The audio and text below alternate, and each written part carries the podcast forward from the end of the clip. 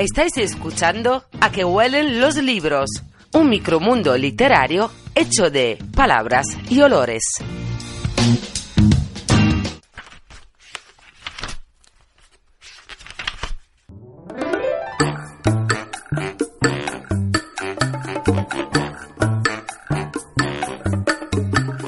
Os doy la bienvenida a un nuevo episodio de A que huelen los libros. Este episodio es un episodio muy especial. Voy a cambiar un poco la estructura del podcast para presentaros un libro que no solo es un libro, sino un proyecto plasmado en un libro. Este proyecto lo han llevado a cabo Guillermo Bergman, Mercedes Navarro y Daniel Ríos, y es el hallazgo más insólito del siglo XXI. Además de hablaros del libro y del proyecto en sí, este será un pequeño viaje en un mundo de anécdotas, coincidencias, olores. Un viaje que haremos juntos a Guillermo para descubrir Sefart, el software divino. Pero para empezar este viaje hay que hacerlo por el principio.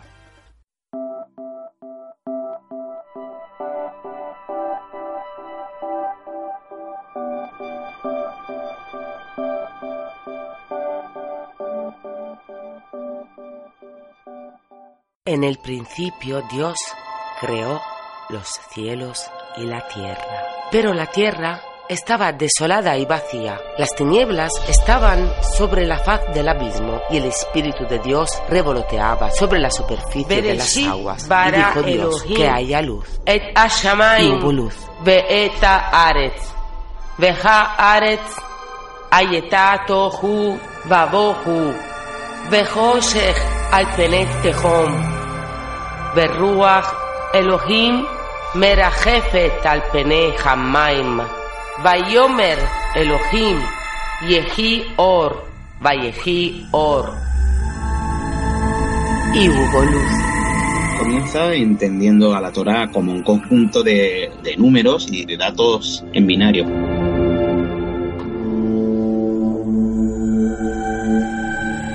Esa minuciosidad con la que trabajaban los eruditos hebreos a la hora de copiar la Torah. Letras codificadas de forma equidistante. Caracteres hebreos. Gematria hebrea. La gematria es un método que asigna un valor numérico a cada letra de, del alefato hebreo. Unos valores decimales para cada una de las palabras que componen la Torah ¿por qué no podría haber un código que proyecte algún tipo de imagen?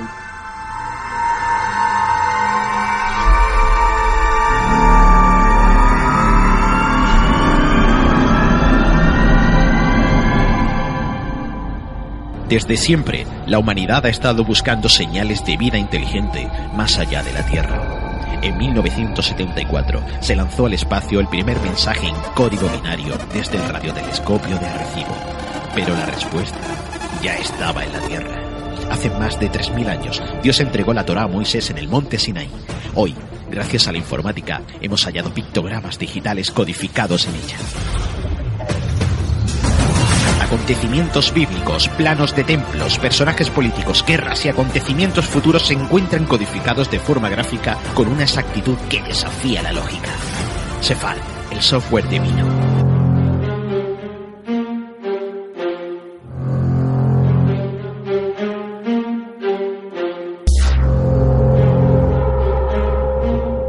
Esta es la presentación de Sefart, el software divino, una investigación plasmada en este libro que tengo en mis manos, que ha llegado hasta mí, escrito por Guillermo Mercedes y Daniel, tres personas que decidieron ponerse a trabajar e investigar sobre el libro de los libros, la Torá, la Biblia, el Antiguo Testamento.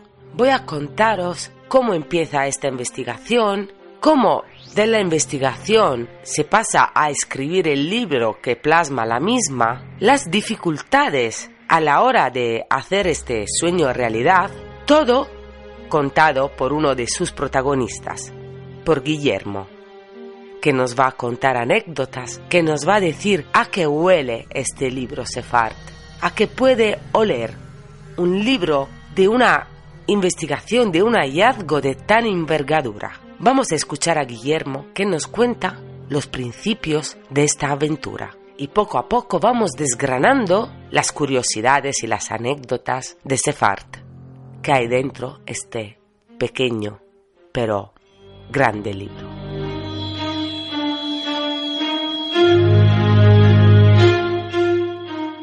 Bueno, la investigación Sefard de manera oficial comienza en diciembre del año 2017, hace justo ahora dos añitos.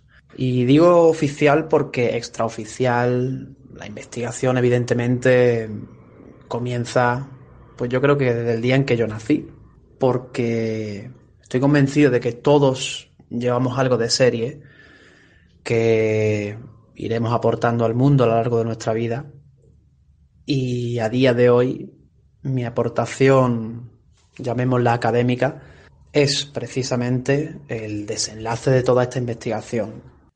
Bueno, en diciembre de 2017 se inicia la investigación Cefart y hasta el mes de abril del 2018 realmente no se decide plasmar todo el suceso en un ensayo. Eh, es decir, hay unos meses entre medio en el que estamos indagando en, este descubrimiento que, hacemos, manteniéndolo sobre todo en secreto por el simple hecho de que es un hallazgo hasta la fecha desconocido, totalmente inédito y, muy novedoso, ¿no? Porque engloba tanto, tanto las Sagradas Escrituras como la historia bíblica y la informática actual. De hecho, previo a, tomar la decisión de, escribir el libro, tratamos de contactar con varias personas con, a los que nosotros consideramos eruditos en, temática cabalística y no se dio el caso. De hecho, no obtuvimos respuesta ninguna cuando intentamos ponernos en contacto pues para, pues para compartir el hallazgo con ellos, ¿no? Y yo creo que, como todo en la vida, ¿no? las, las circunstancias que algunos llaman casualidades y, y nosotros llamamos sincronizaciones, pues dieron pie a que tirásemos nosotros mismos para adelante con todo.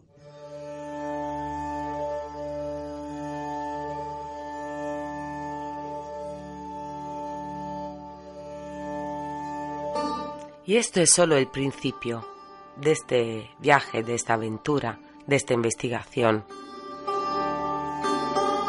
Pero, ¿a qué huele Sefart?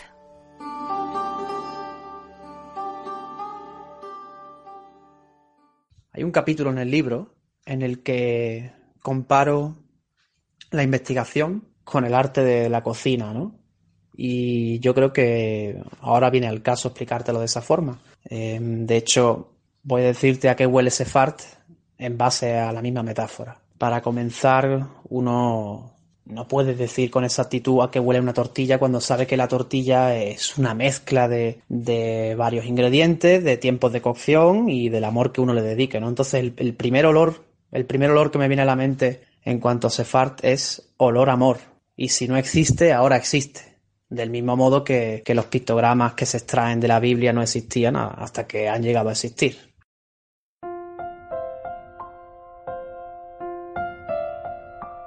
Sefart nos dice Guillermo que huele a amor, un amor que se respira pasando cada página de este libro, un amor hecho también de sacrificio para sacarlo a la luz, de horas y horas de trabajo, y de un proceso de edición bastante difícil. Sabéis que siempre, cuando tengo un libro en mis manos, empiezo a contaros cuál es el título, cuál es la editorial y sobre todo luego os cuento un poco también la historia de la editorial. Y este libro que yo tengo en mis manos he descubierto que es una segunda edición y aquí no me viene ningún dato sobre la editorial. Entonces he preguntado y cuando uno pregunta tiene respuestas. Escuchamos lo que nos cuenta Guillermo sobre este complicado proceso. No vamos a hacer nombres ni yo voy a investigar más de lo que él me cuenta. Solo que sirva de ejemplo y que ayude a otras personas a no pasar por lo mismo.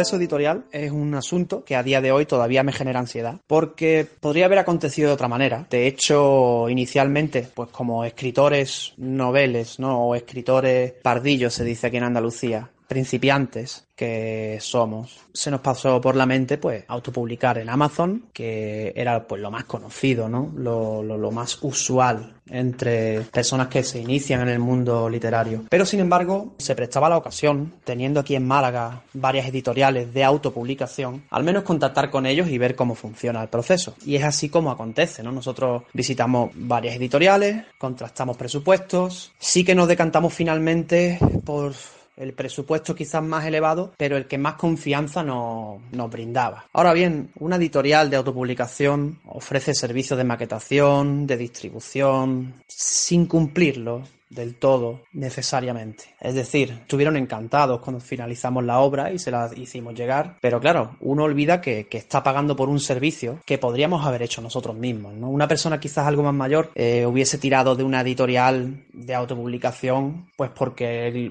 quizás no tenga los conocimientos informáticos para poder maquetar un libro, para poder pasarlo a PDF e insertarlo en Amazon o en, o en o en varias plataformas de venta online, que serían a coste cero.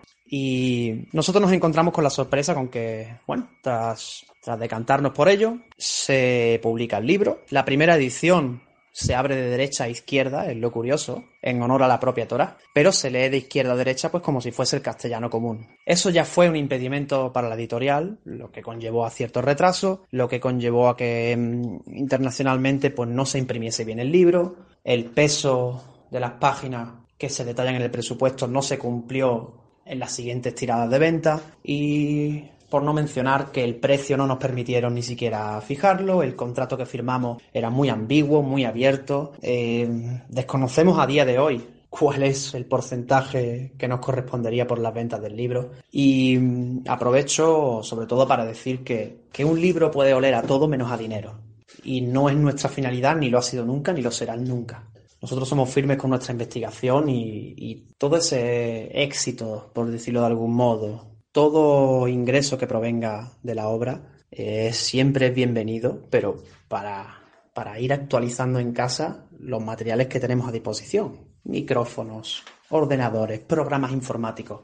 Em, lo que nosotros no, no vimos justo y creo que todos pueden estar de acuerdo con nosotros, es que una editorial, al margen de cobrarte muchísimo dinero por publicar tu libro, no cumpla con el contrato que se estipuló en su día y además de ello encima se lleve por la venta pues unas 10 veces más que tú sin haber movido un dedo. Claro, nadie está obligado a firmar ese contrato, pero alguien que es nuevo en esto, como lo fuimos nosotros en su momento, sí que debe estar un poco advertido, debe andarse con mil ojos y, y quizás incluso tirar de un servicio de abogacía experta en editoriales, ¿no? Es un pequeño consejo que damos, pues, pues para que no, no vuelva a acontecer a más nadie. Y de hecho nos han preguntado en varias ocasiones muchísimos oyentes y seguidores de nuestro canal. Y yo creo que sin tener que descreditar a nadie, sin tener que, que sin tener que hablar mal y mencionar el nombre de ciertas editoriales, sí que es conveniente pensárselo dos veces y tomar quizá un camino de una iniciativa propia, ¿no? Una iniciativa muchísimo más, más personal, lanzarse y no tener que desembolsar de antemano un dinero que te podría servir después pues para, para proporcionar tu libro por donde tú quieras. Lo dicho, nosotros decidimos cancelar el contrato con la editorial y autopublicar por nuestra cuenta, que es donde el libro está hoy exclusivamente a la venta en, a través de Amazon a nivel mundial y con entrega en 24-48 horas. Y esto ha sido el relato de la aventura desagradable esta que le ocurrió a nuestros tres autores dentro de la gran aventura de este gran hallazgo sefard. Todas las calles tienen baches, todos los viajes se retrasan de vez en cuando. Pero no por eso se paran. Seguimos nuestro viaje ahora en esta carretera llamada Sefard. Guillermo nos guiará el camino, sugiriéndonos otros olores y contándonos más anécdotas. Vamos a escucharle.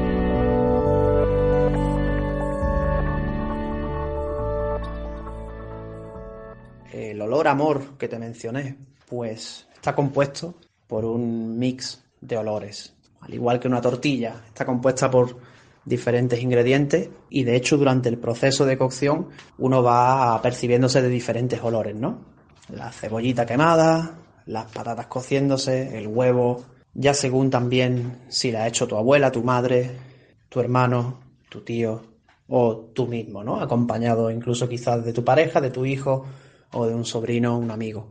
Claro que los aromas de nuestra niñez están en el libro, ¿no? Yo, a nivel personal, un olor que jamás podré olvidar en la vida es el olor a alquitrán. Yo me crié en Arroyo de la Miel, Benalmádena, en la provincia de Málaga, y aún recuerdo cuando se construyó el tramo de autovía de la A7 a lo largo de la costa y ese ruido a las explosiones, ¿no? a, la, dinamita, a la goma 2 que usaban para abrir los huecos en el monte, y posteriormente asfaltar. El olor a asfalto está dentro de ese fart. En su profundidad lo está. Y de hecho es muy metafórico también porque Sefart es una carretera. Sefart es un asfaltado previo a lo que será un trayecto muy largo. Todos sabemos que las autovías nunca acaban, las carreteras siempre llegan a algún lugar. De hecho, son hoy día las venas del mundo. Yo creo que si, existiese una raza alienígena que nos observe desde el espacio, podría decir que la propia Tierra en sí es un organismo vivo, ¿no? ¿Por qué? Pues porque ve fluir continuamente esas luces por las carreteras. Mi madre me contó una anécdota, ahora que hablamos de autovías y carreteras. Me habla de una pareja de jubilados de 70 años que, que viaja por la A7 Málaga dirección Granada en su recién comprado Opel descapotable y por el camino se perciben que comienza a llover, pero deciden continuar el viaje sin bajar la capota, pensando en que para lo que les queda de vida, ¿qué más da mojarse? Un día más. Total, es parte de la aventura. Esto que la mujer le pregunta al marido, oye cariño, ¿no te resulta raro ver que hay muy pocos coches hoy en la carretera? ¿Será porque están todos trabajando? Claro, nosotros somos jubilados, la gente está trabajando, la autovía está vacía, es, es normal. A esto que el marido enciende la radio, sube el volumen a tope, suena música moderna de reggaetón y cuando termina la canción comienzan las noticias.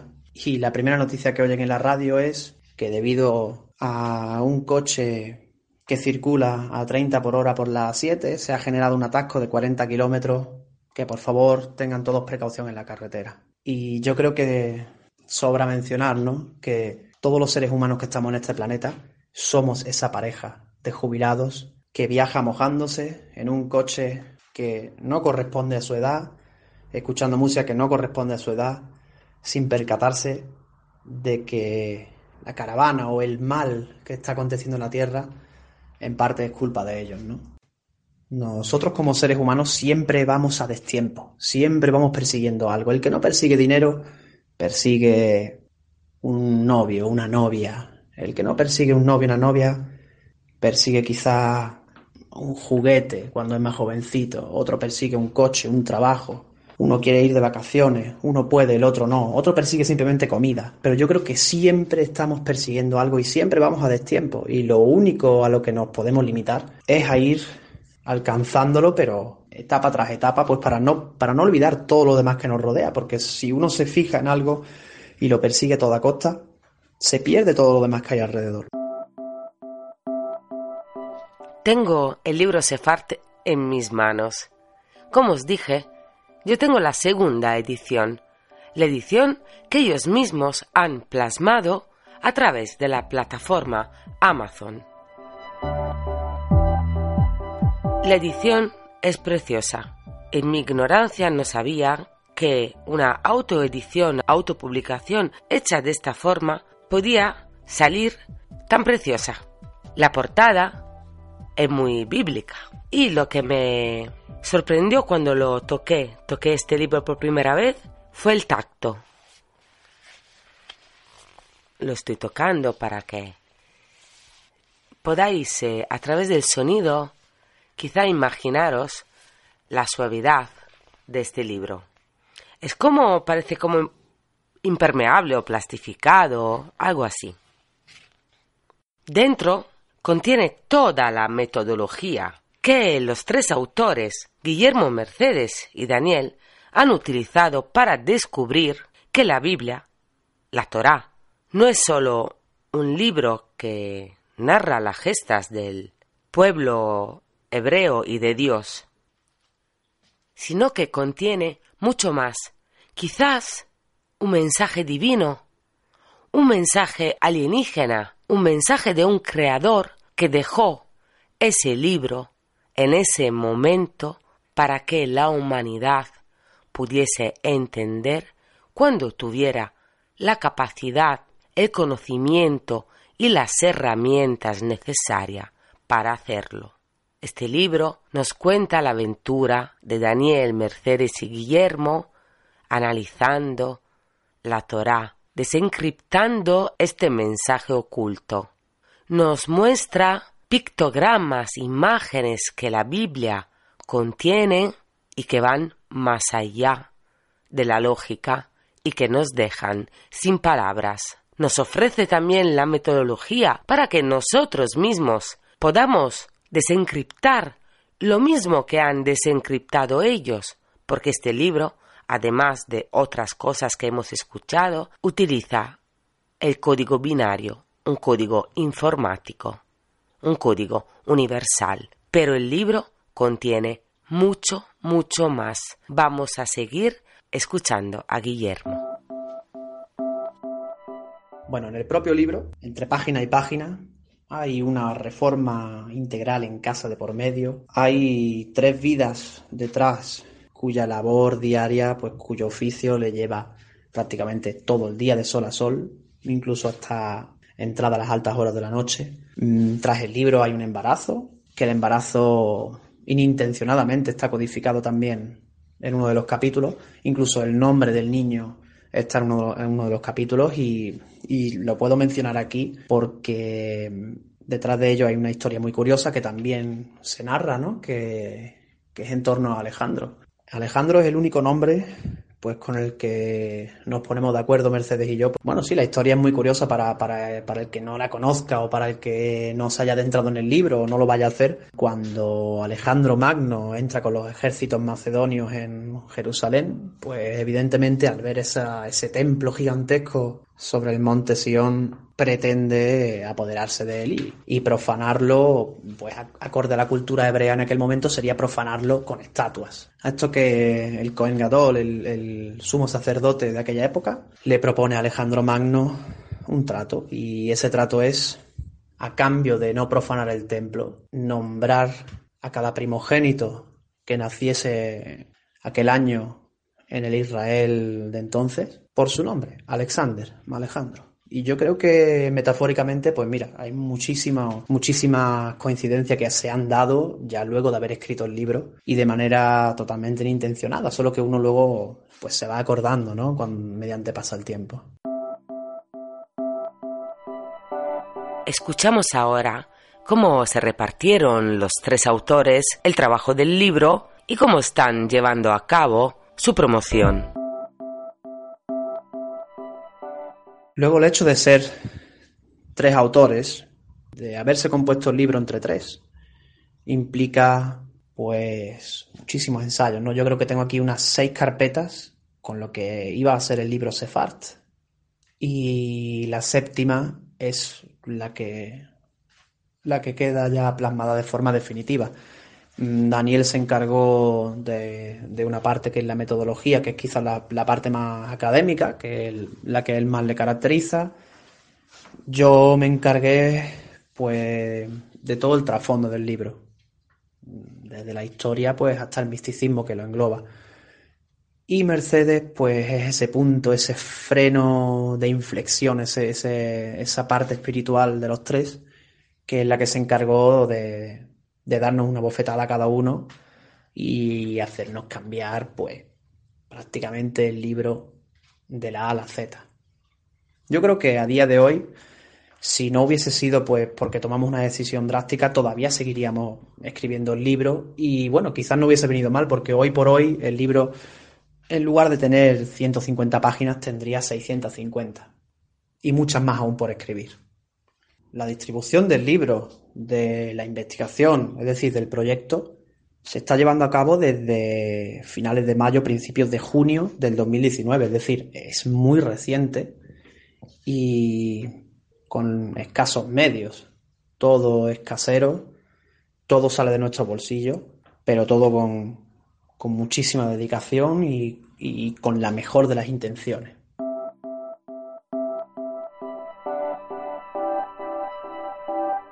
Seguimos en este viaje emocionante con Guillermo y vamos a, entrar en los entresijos de la Biblia. Y hagámonos una pregunta antes de escucharlo. ¿Por qué nos interesa la Biblia? ¿Qué buscamos en ella? ¿Por qué la leemos? ¿Y sabemos qué es la Cábala? ¿Nos suena de algo esta palabra? Además, seguimos el viaje en las coincidencias o las sincronizaciones que el proyecto Sefart lleva consigo. Alguna de estas puede que nos sorprenda mucho.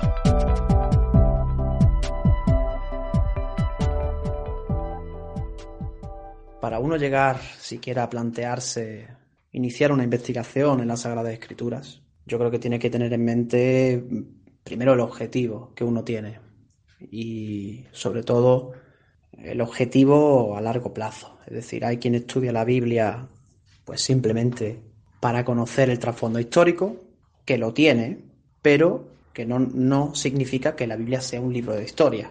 Ojo porque eso hay que tenerlo muy claro. Hay quien estudia la Biblia por fe, hay quien la estudia por curiosidad y hay quien la estudia para refutarla.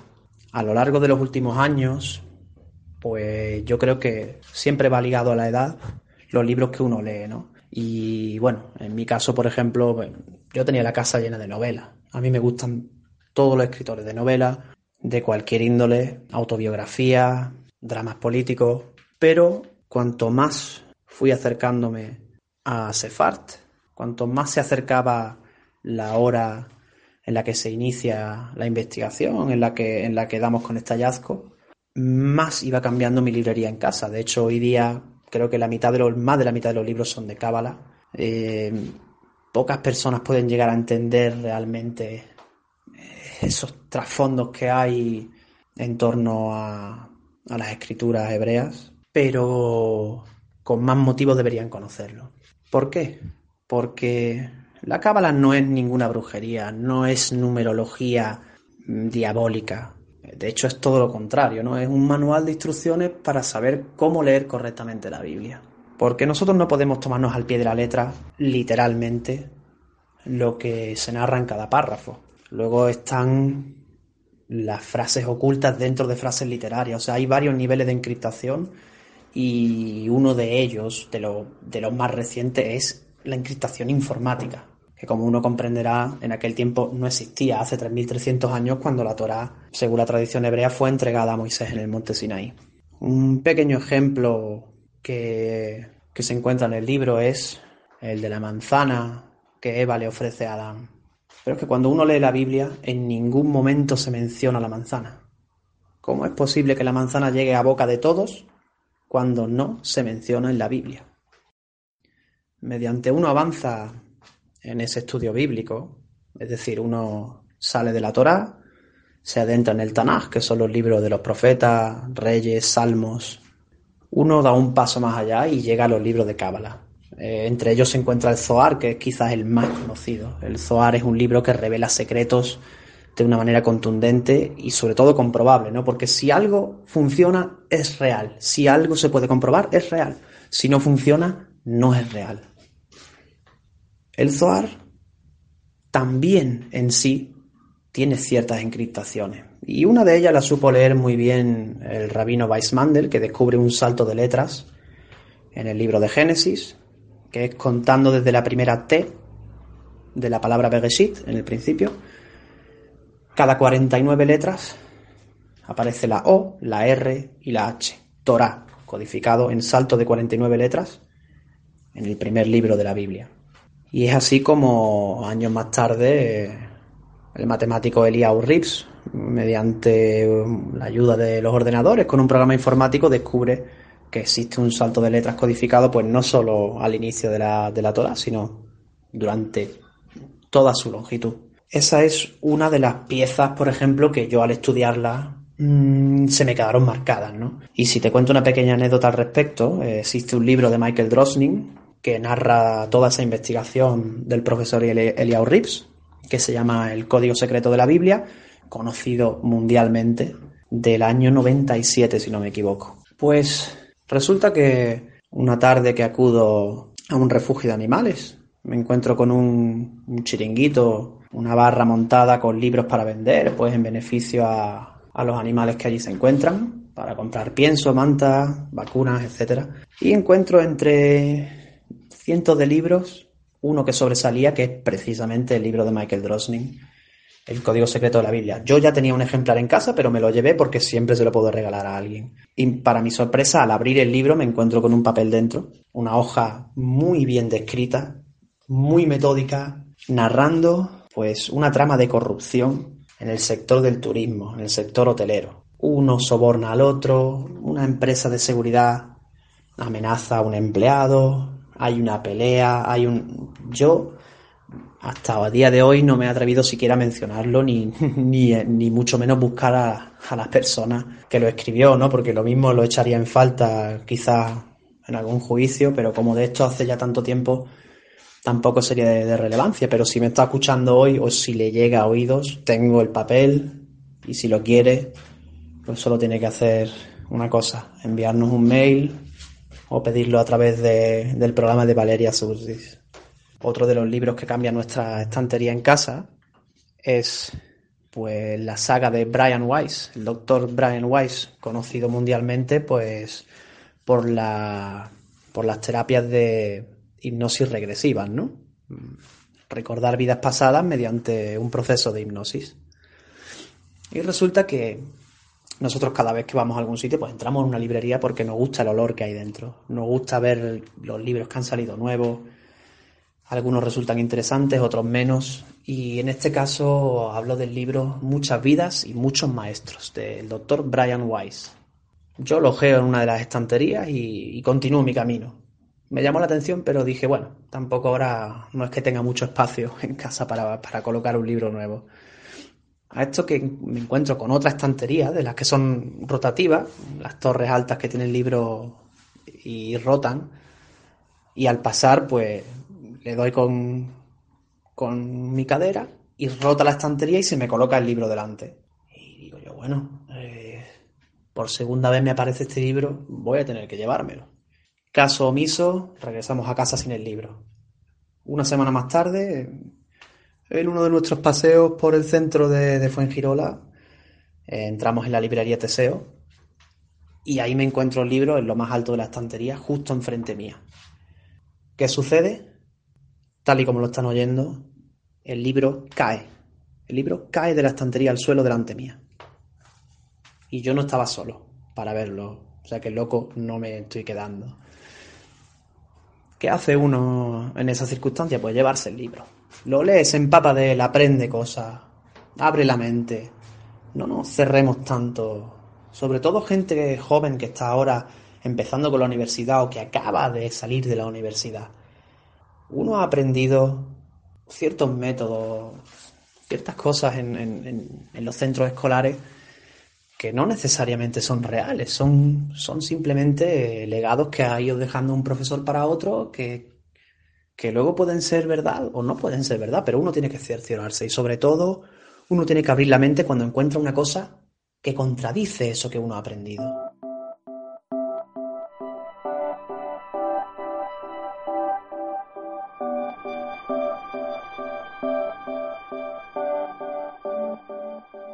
Y estamos llegando al final de este viaje con Guillermo y ya tenemos clara una cosa muy importante. Cuando nos acerquemos al libro Sefart, hay que abrir la mente. Hay un método de encriptación cabalística en torno a las Sagradas Escrituras, que es la permutación de las palabras. Es decir, si yo tengo una palabra que es agua, se puede permutar y llamarse Auga o Uaga. En nuestro caso, al, al preguntarnos el por qué, por qué precisamente nosotros, por qué este hallazgo no cae en manos de estudiantes de Torá, de Talmud? ¿Por qué no cae en manos de rabinos o de informáticos de israelíes? ¿Por qué tiene que caer en manos de tres personas que viven en Málaga, que de nacimiento no están necesariamente ligados a la Sagrada Escritura, que no procesan ninguna religión, ninguna fe en concreto, que no acuden a ningún culto, que no están ligados a ninguna iglesia, ninguna sinagoga o mezquita? ¿Por qué nosotros y no otros? Y resulta que la permutación de la palabra Málaga en hebreo viene a ser Maagal, con el mismo número de letras y con las mismas letras, solo que permutado. Y Maagal en hebreo es un círculo, un ciclo, cuando se cierra un ciclo en la vida, una rueda. Y sobra mencionar que desde Málaga partieron todos los grandes cabalistas hacia los confines del resto del mundo en aquel fatídico año 1492. De hecho, tenemos una playa muy cercana a casa, en el pueblecito de Nerja, también conocido por el pueblo de Chanquete, y es una cala llamada la Cala del Salón o la Playa del Salón, que originalmente se llamaba la Playa de Shalom. ¿Por qué? Pues porque desde esa playa partieron muchísimos barcos, muchísimas pateras, dirección Marruecos, tras la expulsión de los judíos de España mediante los reyes católicos. Sefart es historia viva de la Cábala. De hecho, hay quien nos llama cariñosamente Cábala 2.0.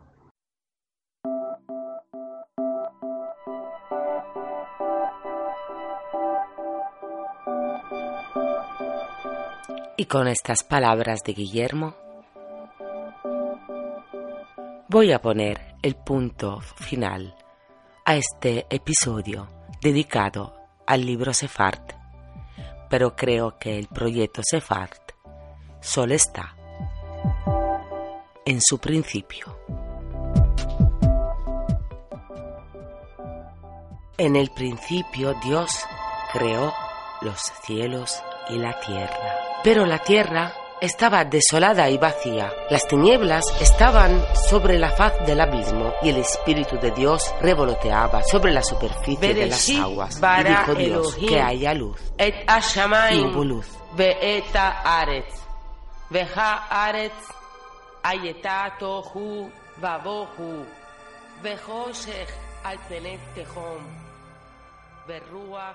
Elohim Merajefet Bayomer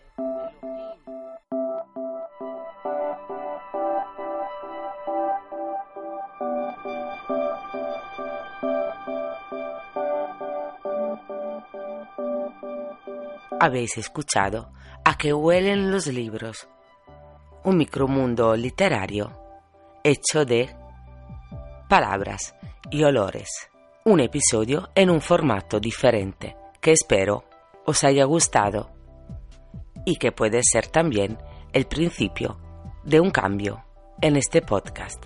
Gracias a Guillermo por su colaboración. Podéis saber más sobre el proyecto Cefart consultando la página de internet cefart.net y escuchar todos los programas donde los autores del libro nos cuentan más sobre su proyecto. Basta solo con digitar Cefart y os aparecerá una lista de programas muy interesantes que hablan sobre este gran proyecto. Y también podéis descubrirlo vosotros mismos comprando el libro Cefart de Guillermo Bergman, Mercedes Navarro y Daniel Ríos. Lo encontráis en Amazon. Yo soy Valeria Surchis. Gracias por escucharme.